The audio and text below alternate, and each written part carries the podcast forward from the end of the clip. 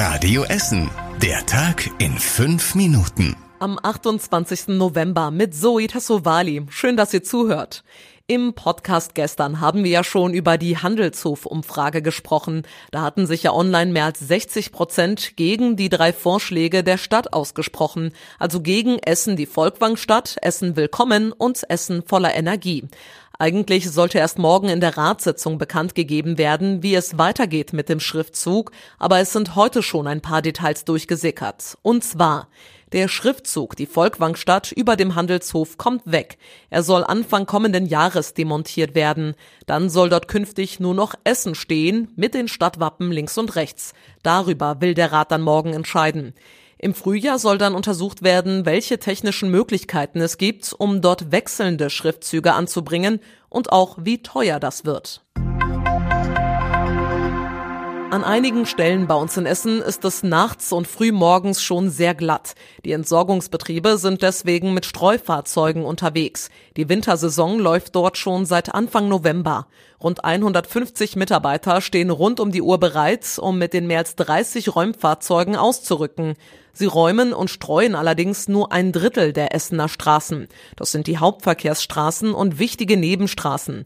Alle anderen Straßen müssen von den Grundstückseigentümern geräumt und gestreut werden.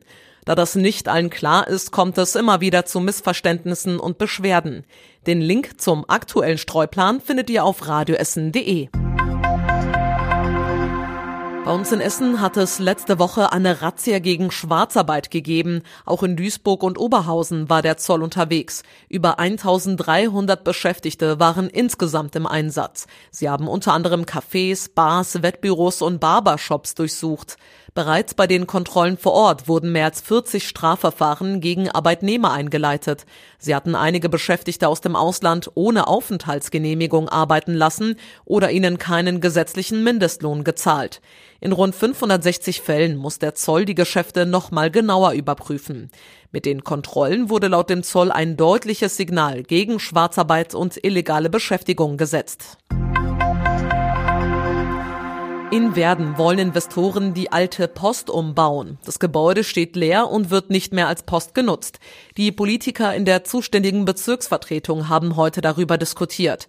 Der Investor will einen Supermarkt, Büros und Wohnungen bauen. Die Fassade soll aber erhalten bleiben. Außerdem soll es eine Tiefgarage und Parkplätze geben, denn mit dem Umbau der Fläche fallen noch viele Parkplätze in Werden weg, unter anderem die Parkpalette. Die Stadt muss jetzt zuerst einen Bebauungsplan für das Projekt aufstellen, danach können die Planungen weitergehen. Autofahrer bei uns in Essen brauchen wieder etwas Geduld. Die Gladbecker Straße wird an der Kreuzung Krabblerstraße stadtauswärts einseitig gesperrt. Die Stadtwerke arbeiten dort an einer Erdgasversorgungsleitung. Jetzt muss ein Stück repariert werden und deswegen kommt es dort zu Einschränkungen im Verkehr. Bedeutet, von der Gladbecker Straße können Autofahrer nicht in die Krabblerstraße abbiegen. Wer aber von der Krabblerstraße kommt, kann weiterhin in die Gladbecker Straße abbiegen.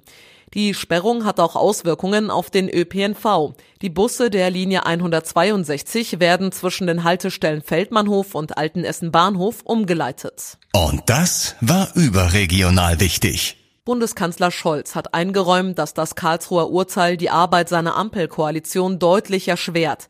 In seiner Regierungserklärung sagte Scholz, es mache es schwieriger, wichtige Ziele für Deutschland zu erreichen.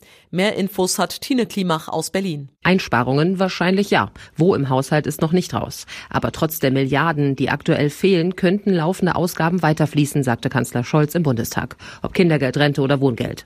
Die Beratungen zum Haushalt wurden verschoben und so richtig rückt der Kanzler nicht raus mit der Sprache, wo eingespart werden kann. Die Beratungen dazu laufen.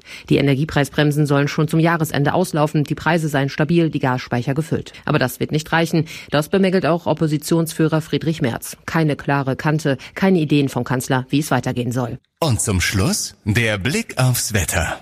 In der Nacht ziehen einige Wolken durch und einzelne Schneeschauer sind unterwegs. Es kühlt sich ab auf rund 0 Grad. Es könnte auch diese Nacht außerdem wieder glatt werden auf den Straßen.